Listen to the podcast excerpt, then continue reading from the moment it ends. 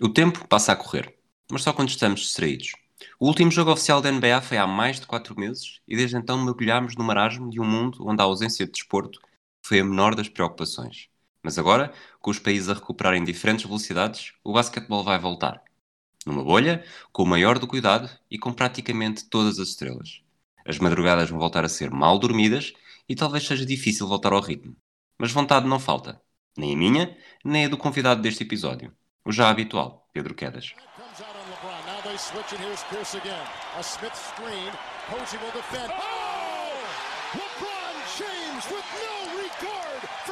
Life.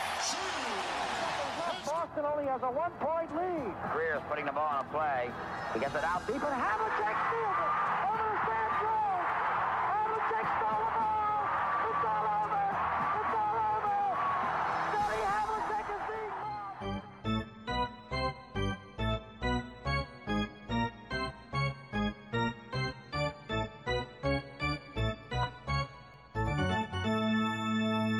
Olá, Quedas, como é que estás? Ah, está tudo ótimo. Obrigado por mais uma semaninha aqui neste, no podcast 24 Segundos do Hemisfério Desportivo. Diz-me uma coisa, aproveitaste bem estes últimos dias para ver, para ver os jogos que já estão disponíveis ou, ou acabaste por não ligar muito? Uh, tentei ver qualquer coisa, ainda não, ainda não consegui voltar a entrar no ritmo normal, também porque isto, apesar da quarentena, há outras coisas para fazer a nível de trabalho e não tem sido fácil mas já estou a tentar ganhar outra vez o ritmo de começar-me a habituar a deitar regularmente às 3, 4 da manhã e mesmo assim conseguir ser funcional. Sabes que no meu caso eu gostava, estava muito, muito, muito entusiasmado com, com os primeiros jogos, mas a semana até foi bastante atribulada e acabei por não, por não ver quase nada, sobretudo os jogos dos Celtics, que eu pensei que pelo menos esses seriam garantidos, mas os, as duas noites em que os Celtics jogaram, que na verdade foi uma noite e uma tarde, acabou, estava de volta, num dia estava de volta dos bilhetes da Fórmula 1 e quando finalmente fiquei resolvido já os Celtics tinham acabado e ontem nem sequer estava em casa, portanto não sei se, não sei se vou conseguir recuperar o tempo perdido. Mas vamos diretos àquilo que nos traz aqui. Estamos na semana em que começa a fase regular da NBA, os chamados Seeding Games. Já foi há muito tempo, lá está, mais de 4 meses, e, e houve equipas que ganharam e houve equipas que perderam com esta paragem. Portanto, vamos começar por fazer uma. Vamos fazer esta antevisão dos jogos que, que nos restam, com esse, exatamente com esse binómio uh, derrota-vitória, e começar por, uh, por equipas que, que, perderam mais com esta paragem, que tiveram mais a perder. Uh, queres começar por quem? Eu acho que começaria pelos Lakers. Que, Isto também está na minha lista. Força. Que apesar de continuarem a ser, obviamente grandes contenders uh, e, e, favoritos, uh, favoritos, uh, execo quase com os Clippers, mas grandes, grandes candidatos ao título. Mas não só a paragem apanhou-os no momento em que estavam em melhor forma, em que pareciam estar a carburar cada vez mais, e até numa altura em que estavam a apanhar os Bucks que estavam um bocadinho a deslizar, depois já, já, falamos, já falaremos dos Bucks mais à frente. Sim, claro. Mas um, aquilo quebrou-lhes. Eu não sou muito, eu não sou muito crente no momento e essas coisas, mas eles claramente estavam em boa forma e de repente voltaram, voltaram tiveram de voltar um bocadinho à estaca zero. E mais do que LeBron... isso, desculpa, sim, desculpa sim, interromper. Uh, não foi só o voltar à estaca zero, é, é, eles são prejudicados porque perderam esse, esse momento, que por acaso estávamos em março, vá até abril ou até aos jogos decisivos da Conferência Oeste, poderia demorar, podiam perder isso, mas eles chegam a abril, chegam a abril, chegam a julho, uh, literalmente com uma equipa diferente daquela que era, não é? Uh, exato, e até porque, ainda por cima, numa das áreas uh, da equipa, do roster, em que eles têm mais fragilidades, que era o backcourt, Sim. onde já, já era um backcourt um bocadinho de retalhos, não é que os jogadores fossem maus, mas era tudo um bocadinho, sabe-se lá bem o que é que vai, o que é que vem Já era esqueleto, não é? Tinha um pouca carne. É, ora aí está. E de repente perderam dois ossos desse esqueleto. Ou seja, aquilo já estava muito esticado e de repente sobra-lhes o Caruso, o, Portanto, não o confias Pope. No, não confias no J.R. Smith e no, no Dion Waiters. Pois é isso.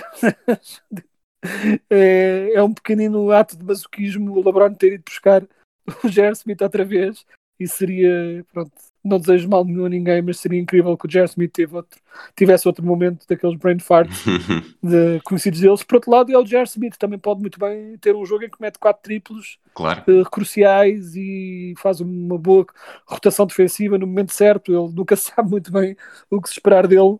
Sim, ele no eh, título de 2016 acabou por ser eh, bastante importante no, crucial, no desfecho, é? Crucial, ele quando joga bem, joga muito bem e tem aquela rara mistura, não tão rara, mas uh, muito útil mistura de atleticismo e bom lançador, que é uma pronto, que na NBA atual então é crucial. Uh, quando, quando quer até lhe apetece defender, só que é o J.R. Smith, não dá para confiar.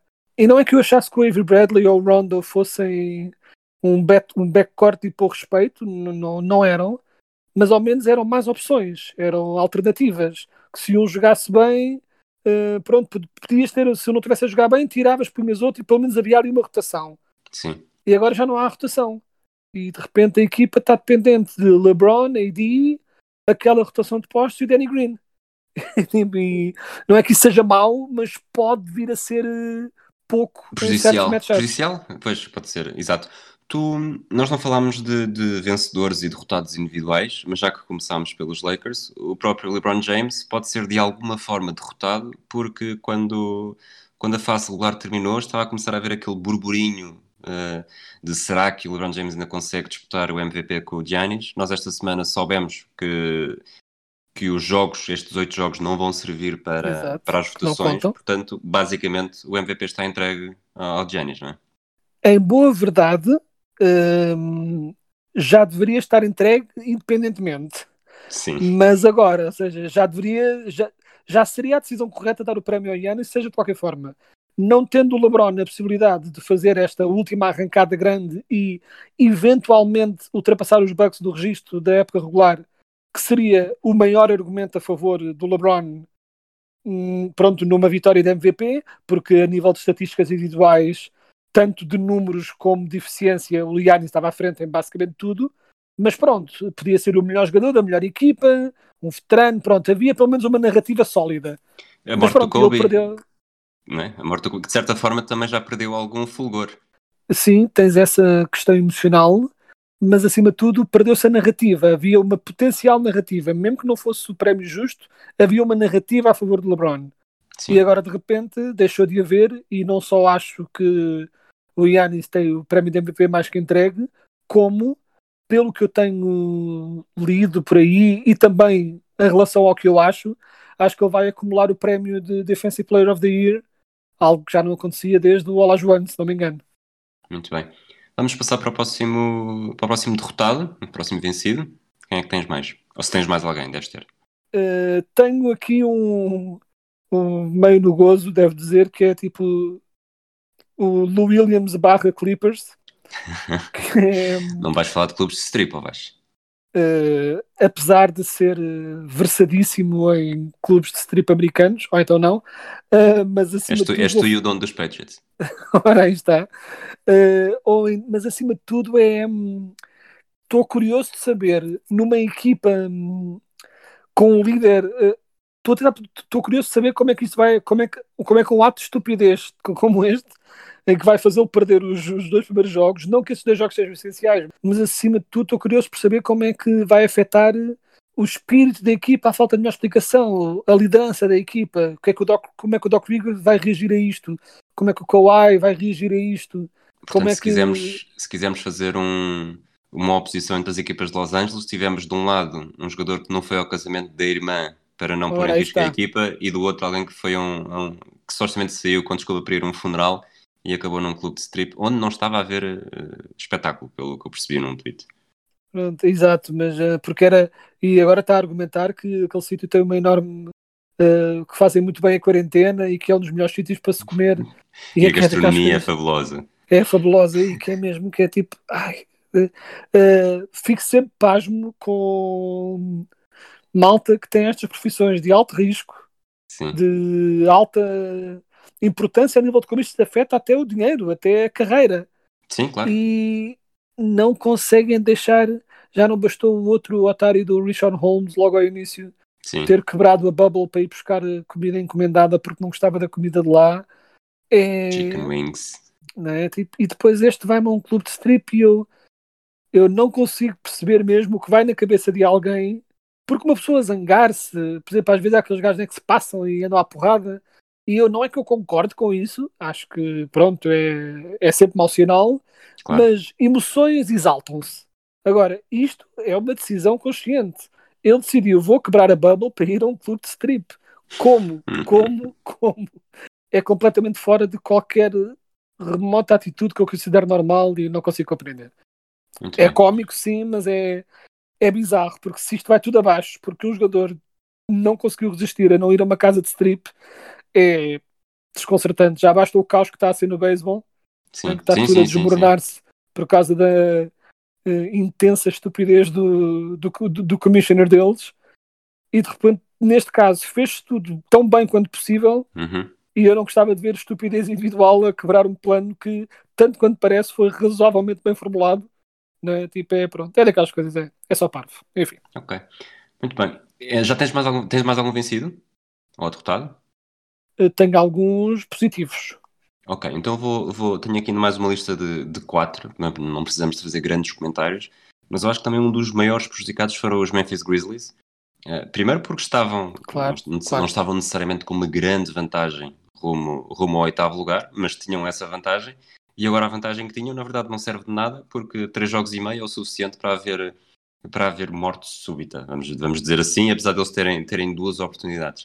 Uh, há quem diga, e com alguma razão digo eu, que, que a NBA fez isto para tentar abrir espaço para, para os Pelicans e para o Zion Williamson, mas, mas na verdade há toda uma lista. É como se fosse um. Os Grizzlies têm um quintal que tem um portão e a NBA abriu, abriu o portão e há quatro cães raivosos uh, a toda a velocidade a tentarem ficar uma distância suficiente que dê para saltar e fazer a diferença no momento, no momento ideal. E, e de facto, as equipas que existem, provavelmente por muito bom que o John Morant esteja a ser esta temporada, os Memphis Grizzlies não são necessariamente a equipa que grande porcentagem dos adeptos norte-americanos uh, querem ver numa primeira ronda contra, tudo aponta, os Lakers. Uh, sim, sim. Uh, a história dos Memphis é ótima e se tivessem lá chegado, e vamos ver como é que vai acontecer, e não, tudo bem, mas se tivessem lá chegado normalmente, seriam claramente a pior equipa em competição, pronto. É no Oeste. Um, mas eu devo dar uma nota em relação à questão de como eles organizaram isto do seed, okay. dos seeding games. Um, pronto, obviamente que o, Zion, uh, uh, o desejo de ver mais Zion Williams e eventualmente ver Zion Williamson nos playoffs, claro que foi um fator, mas deve ser dito outra coisa. O grande fator foi dinheiro. Há que não esquecer que mais 29, jogos, é? 29 equipas, incluindo os Grizzlies, aprovaram a decisão de fazer estes, este modelo dos sending games e coisas assim. Uh, o dinheiro fala e, curiosamente, a equipa que votou a favor, provavelmente ainda vamos contra, falar dela. Uh, que votou uh, contra, provavelmente ainda vamos falar dela daqui a um bocado. Ora, aí está. Dito isso, outra questão que é acho que não é tão preto no branco. Claro que é chato para os Grizzlies, mas não é tão preto no branco que eles tenham sido horrivelmente injustiçados, porque há que ver que o calendário que sobrava dos Grizzlies era um pouco demoníaco neste final, e o, e o calendário que sobrava para os Pelicans era a coisa mais fácil da história da humanidade.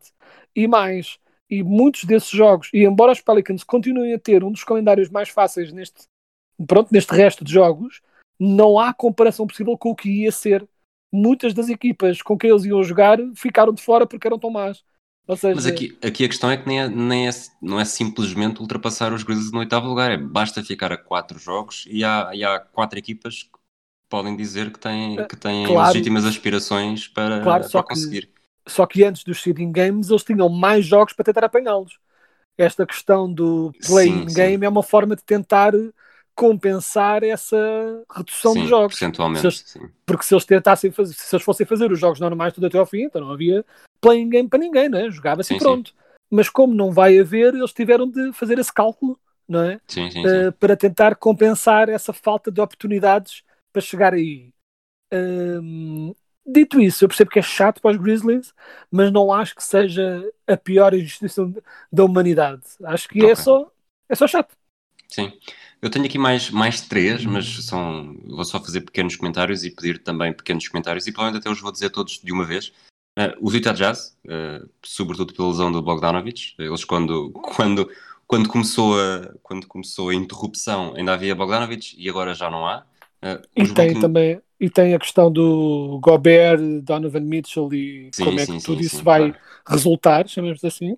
Muito bem. Os Brooklyn Nets, porque pronto, as, aquelas Nets já estão furadas de tanta, tanta ausência, até os substitutos já tiveram de ser substituídos, porque parece que nada ali vai, vai correr é, bem. É uma equipa, por completo de competir, é, pronto. É uma equipa a menos, e não sei até que ponto é que isto não poderá deixar algumas marcas para, para a próxima temporada.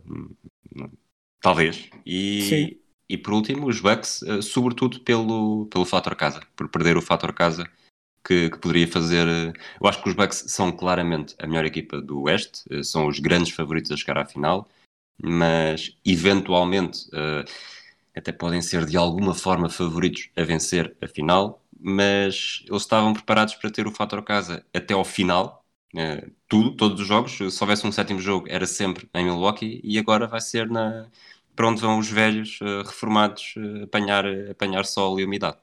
Sim, uh, se bem que é curioso, eu percebo esse ponto com os Bucks, mas eu até tinha os Bucks nos afetados positivamente pela paragem. Ok, podemos fazer já a transição então.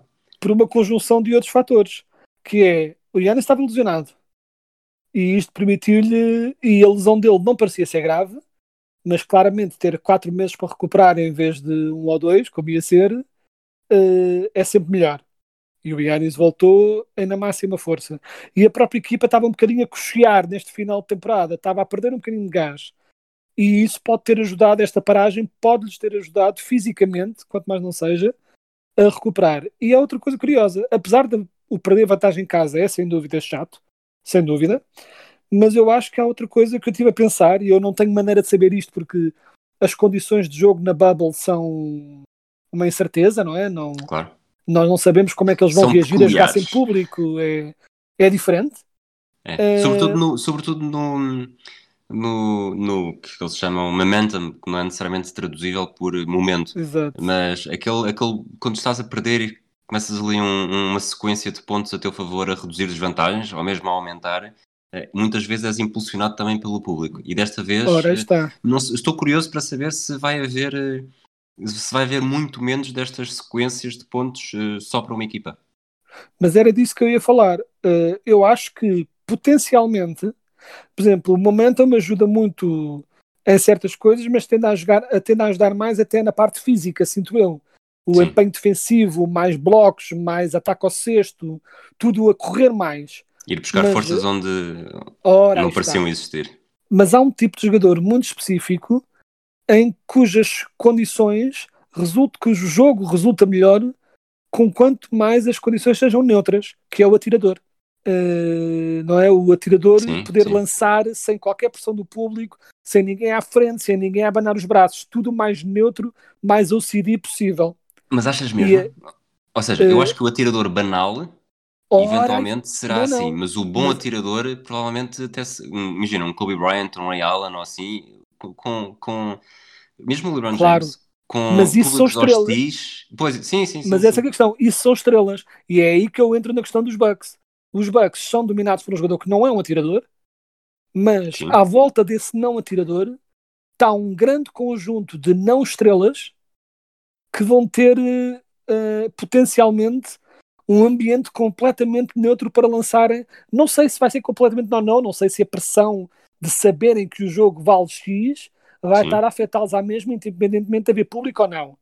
Mas é se eles conseguirem na cabeça deles recriar a ideia de que estão simplesmente a, a lançar num ginásio em vez de num, num jogo de alta pressão, atiradores, Sim. aqueles atiradores de segunda linha, dos quais os Bucks têm imensos, incluindo o que tem a melhor porcentagem em toda a liga, é? o George Hill, e depois tem o Cal Corver, e o Wesley Matthews, e o Dante David Chenzo. Esses jogadores todos podem beneficiar de uma maior neutralidade, chamamos assim, de ambiente e poderem simplesmente só concentrar-se em pés bem assentes, forma perfeita, lançar, seja, tornar o ato o mais mecânico possível, que é o que muitos treinadores já fazem, e sinto que talvez alguns vão poder beneficiar desse ambiente mais neutro, ou pelo menos conseguirem dizer a si mesmos que o ambiente é mais neutro, mesmo não sendo, porque não deixa de ser um jogo com claro. alta pressão e alta importância. E muita importância, exatamente. É, pronto, mas eu estou curioso de saber como é que isso poderá afetar ou não. Ou seja, estou muito curioso de ver essas percentagens de lançamento uh, quando os jogos começarem a, a contar mais. É, sim, sim. é, algo que eu, quero, que eu quero ver o que vai acontecer. Muito bem, eu tecnicamente devia ser tu a falar de um vencedor, mas eu acho que vamos fazer aqui a transição perfeita e, e provavelmente tu terias esta equipa também, os Philadelphia 76ers.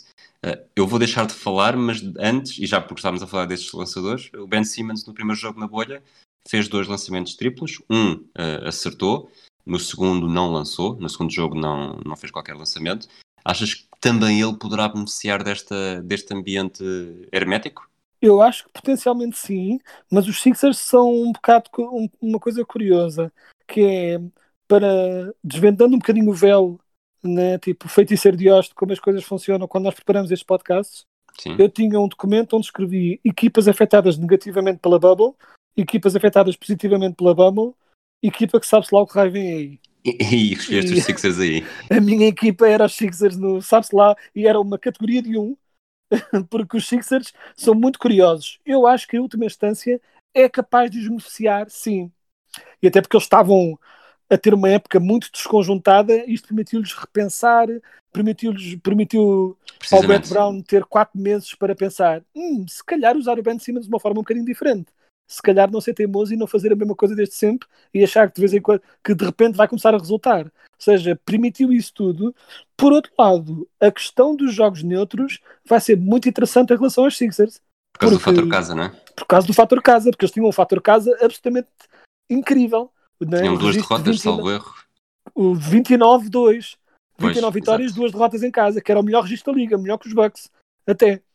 Por um, por um jogo. E por outro lado, fora era 10-24.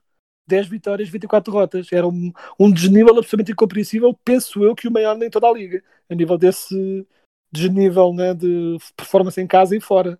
Agora, o que é que o neutro, o que é que o neutro vai fazer? Nem sei, o Ben Simmons até comentou que uh, para simular um ambiente de jogar em casa em Filadélfia, eles gostariam que a arena passasse sons de vaias e assobios quando eles estivessem a jogar mal em casa.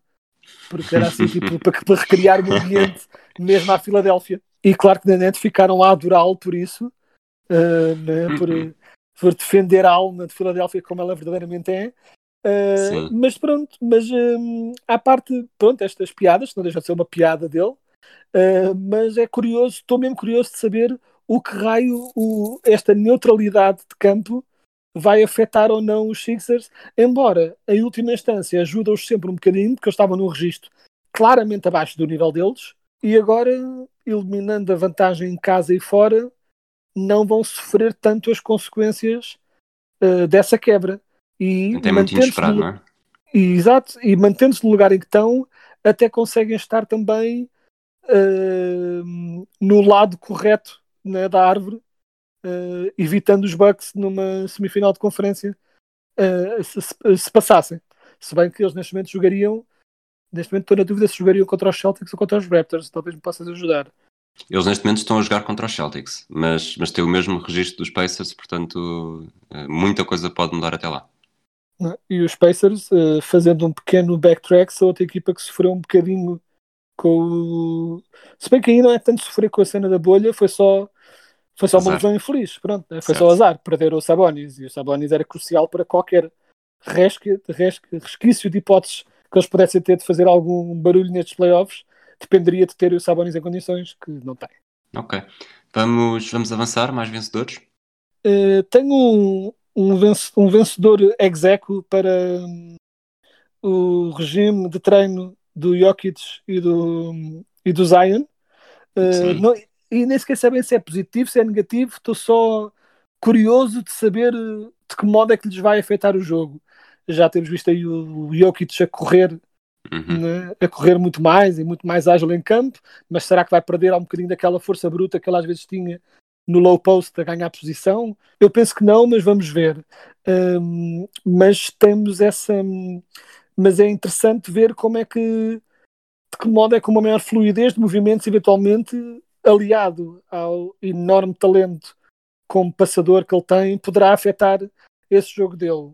E no sentido inverso, tinhas o Zion Williamson, que já está de regresso da, pronto, de ter lidado com a questão familiar que ele tinha tido de lidar, ou está de regresso, ou está de quarentena, prestes a regressar.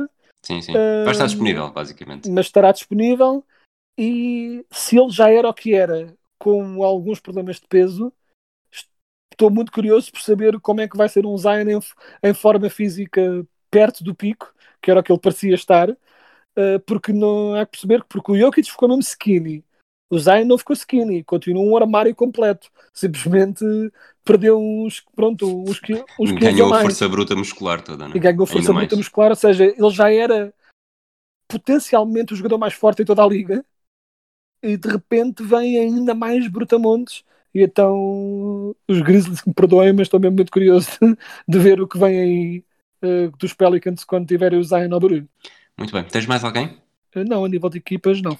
Eu tenho aqui duas equipas uh, que estão mais ou menos relacionadas com o que já falámos dos Grizzlies. Um são os Pelicans, e acho que já o que temos a dizer dos Pelicans já escutámos não só no Zion, como há bocado como falámos dos Grizzlies, mas também os Blazers, sobretudo porque era uma equipa que estava muito muito nua no frontcourt e agora de repente já tem o Nurkic, tem o, o Zach Collins e provavelmente o Hassan Whiteside já não vai ser preciso. Não sendo preciso, é capaz de dar muito jeito em alguns momentos do jogo, sobretudo e possivelmente numa, numa eventual primeira mão, primeira ronda contra os Lakers. Sim, quanto mais não seja para ser eh, mais um corpo grande e chato para lidar com o tamanho uh, do, dos Lakers. Certo. Mas acima de tudo, deve ser dito que apesar dos números serem o que são, porque o Hassan Whiteside tem sempre, pronto, quando tem minutos, é tem sempre números. É, mas é, não podia ser mais um, um exemplo mais paradigmático de olhar para o box score não serve, não, não chega para perceber o que um jogador é. Porque o Hassan Whiteside, por exemplo, tem imensos blocos e é um dos mais frustrantes jogadores defensivos em toda a liga. Uh, ele não, não, não, não sei se há jogador que mais caça o bloco e ignore por completo todo o resto do processo defensivo na caça ao bloco do que o Hassan Whiteside. Dirias que está, está para o bloco como o Ron está para as assistências? Como o Ron está para as assistências e às vezes para os steals também, que o Ron em tempos também foi um defensor eh, de grande nível e depois tornou-se um bocado, vamos mas é sacar uns steals e pronto. Mas acima de tudo nas assistências, que é daquelas coisas que me mete pena também, porque o Rondo tem todo o talento certo. do mundo uhum. e depois, pronto, também aquela cabeça é, pronto, é o que é. É é que eles um bocadinho. É peculiar, é exato, é como as outras, é peculiar. Bom, por, por agora ficamos, a análise fica por aqui. A NBA vai começar na quinta-feira. Estás ansioso para, para estes dois primeiros jogos de quinta-feira já? Estou um bocado, até porque. Quer dizer, ansiosos aqui... estamos todos, nesta pergunta foi um bocado parva. Mas, mas de que forma é que, estás, é que estás ansioso para estes dois jogos específicos? É, vamos ser sinceros, se, se, este jogo fosse entre os, a, a equipa B dos, dos Cleveland Cavaliers e a, a turma de, de varredores de lixo de Celúrico da Beira, eu iria ver, eu iria ver a mesma dito isso, os jogos até são bastante interessantes. Pois são, pois são. Uh, logo para começar, Lakers Clippers vai ser logo ali um pequeno, Às um pequeno vislumbra do que é que vem aí, não é? Do que é que poderá vir aí, um potencial final de conferência. E tens Pelicans Jazz, que é fascinante por toda uma série de storylines cruzadas que vamos ver o que é que vai acontecer, não é? O Zion em boa forma, os Jazz em tumulto e a ver como é que eles pronto, se, se, o jogo vai terminar com o Gobert e o Donovan Mitchell lá pancada, uh, sendo da mesma, da mesma equipa, uh, storylines abundam neste regresso. Isto, de certa forma, estava tudo feito, porque a NBA tentou começar a temporada com o jogo dos, dos Pelicans, salvo erro, em Toronto contra os Raptors, para ter o Zion Williamson no primeiro jogo. Não conseguiu, e agora forçou, e vamos ter Zion contra os Jazz. E também, tal como, tal como no primeiro dia, na primeira madrugada da temporada, vamos ter um duelo entre as equipas de Los Angeles, que eu confesso que nos três jogos que houve durante a fase regular, antes da, da pausa, não consegui ver nenhum por razões diferentes. Portanto, estou também bastante, bastante entusiasmado para ver, sobretudo, como é que eles vão reagir, as duas equipas, as duas candidatas do Oeste, num regime, no tal, no tal ambiente hermético. Exato.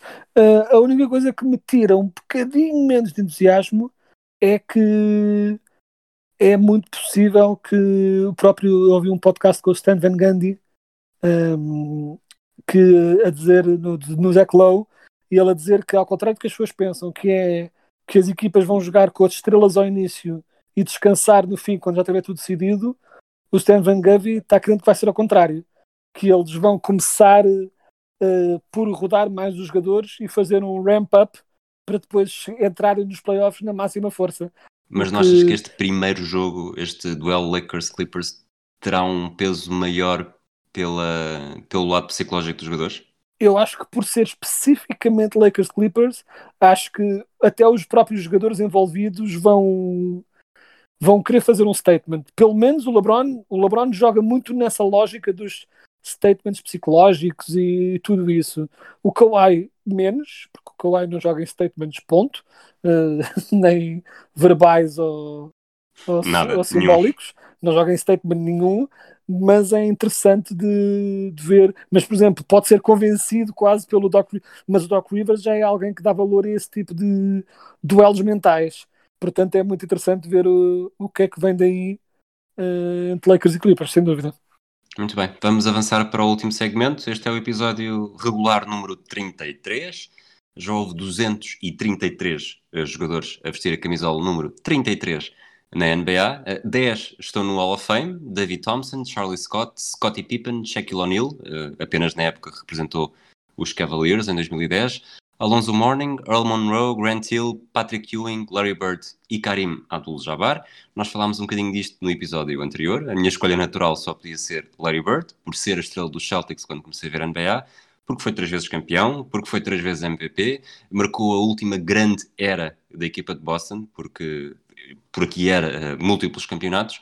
Mas dito isto, acho que, e também um bocadinho pelo teu aviso no episódio passado, acho que não posso ignorar o Karim Abdul-Jabbar, até porque tenho ideia que é, que é muitas vezes menosprezado, tendo em conta o que fez na sua carreira, não só na NBA, mas também no basquetebol universitário, quando ainda respondia pelo nome de Lou Alcindor.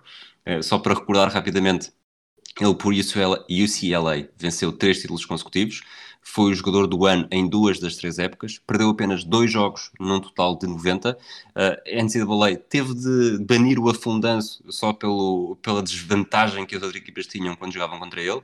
Depois, quando chegou à NBA, continuou a ser dominador, foi seis vezes campeão, uma com os Bucks e cinco com os Lakers. Portanto, vamos ver se a Flórida, a final deste ano, não vai ser um bocadinho a Karim Abdul-Jabbar Cup. Foi 19 vezes All-Star, melhor jogador da final em duas ocasiões, seis vezes MVP. Fez praticamente 1900 jogos na NBA entre fase regular e playoffs. É o melhor marcador na história da liga, com 38.387 pontos em 1560 jogos da fase regular. E além disso, imortalizou um dos lançamentos mais memoráveis e indefensáveis na história da NBA, que foi o Skyhook. Concordo com tudo, e como se tudo isto não bastasse, o Karim Abdul-Jabbar, que junta a este, esta lista ridícula de feitos dentro de campo, um historial consistente e inabalável de ativismo social desde quando era jovem e andou a, ao lado de Bill Russell e de Muhammad Ali a defender os direitos dos atletas negros, como ao longo de todo o tempo, ainda hoje, é uma grande voz na luta contra o racismo. Foi também um dos que criticou quando houve ali um, uma onda um bocado bizarra e triste de certos jogadores a começarem a fazer comentários antissemitas do, completamente do nada.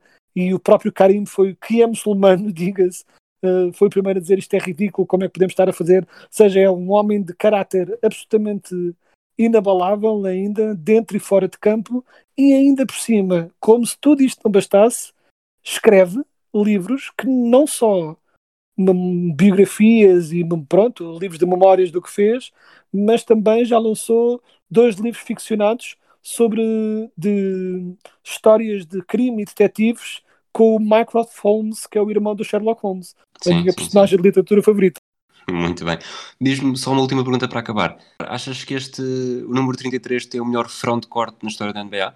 E vou, vou repetir os nomes: Karim Abdul-Jabbar, Patrick Ewing, Alonso Mourning, uh, todos eles no, na melhor parte da carreira, e depois já o Shaquille O'Neal uh, pelos Cavaliers em 2010. Mas para efeitos de pergunta, vamos considerar o Shaquille O'Neal durante toda a sua carreira. Achas que era possível arranjar uma equipa com todos os outros postos melhor do que esta? Epá, provavelmente não. A única que daria luta é o 32, mas mesmo assim acho que esta continua uh, a ter a vantagem. Mas, não é? repara, podias, podias utilizar todos os outros números. Portanto, provavelmente iria ser o Will Chamberlain, uh, Hakim Olajuwon, mais, uh, mais muitos uh, grandes jogadores que apareceram, mas especificamente contra Karim Abdul-Jabbar, Patrick Ewing, Alonso Mourning, Shaquille O'Neal. bem, Will Chamberlain, Bill Russell e Olajuwon. Estava a esquecer do Bill Russell, pois. esse, esse, esse trio já digo que dá luta. Estamos a falar de três jogadores que estariam provavelmente no meu top 10 de sempre, enquanto que dos, do, do número 33 que disseste agora, Sim. estaria pronto, o Karim e o Shaq, sendo que pronto, o Shaq pode ser visto como 32 ou não, mas vamos dizer que é 33. Uh, eh, ou seja, ainda assim, contra todos, não sei se ganham mas contra qualquer outro número, aí é vitória, vitória fácil e sem grandes pingas. Por acaso tem, é uma das coisas que eu vou ter de fazer é investigar se, se, há, alguma, se alguma influência nesta escolha de números, ou seja, se postos, uh, postos talentosos acabaram por escolher também o número 33 em homenagem, muito provavelmente, aqui o mais antigo destes, dos nomes que nós destacámos foi o Karim Abdul-Jabbar. Uh, é possível, não sei, mas, mas as coisas também funcionam muito assim, não é? Claro, é, é, muito possível que sim. Por norma tende a ser essa razão, mas depois às vezes há razões completamente estapafúrdias, às vezes tão simples quanto. A idade com que Cristo morreu. Uh, ora, então, pode, pode ser isso, na verdade, ainda cima num país como os Estados Unidos, pronto, estão de um modo geral profundamente religioso, uh, não é todo, todo descabido que isso seja um motivo recorrente também. Muito bem. Mas, mas, mas no caso do, do Karim, presumo que não tenha sido isso. Exato, exato. Olha, Quedas, muito obrigado por mais, por mais um episódio, que à semelhança da semana passada também teve alguns problemas técnicos, mas eh, nada que não nada que nos impeça de, de pôr o episódio disponível. Uh, Desejo-te boas madrugadas na próxima semana. Sei que vais de férias também. Espero que durante as férias consigas ver, ter um tempinho para ver mais não seja os teus Orlando Magic e Sem provavelmente dúvida. ainda em agosto voltaremos a falar. Claro que sim, claro que sim. Um abraço a todos também. Uh, voltaremos para a semana já com os jogos oficiais da NBA. they switch, and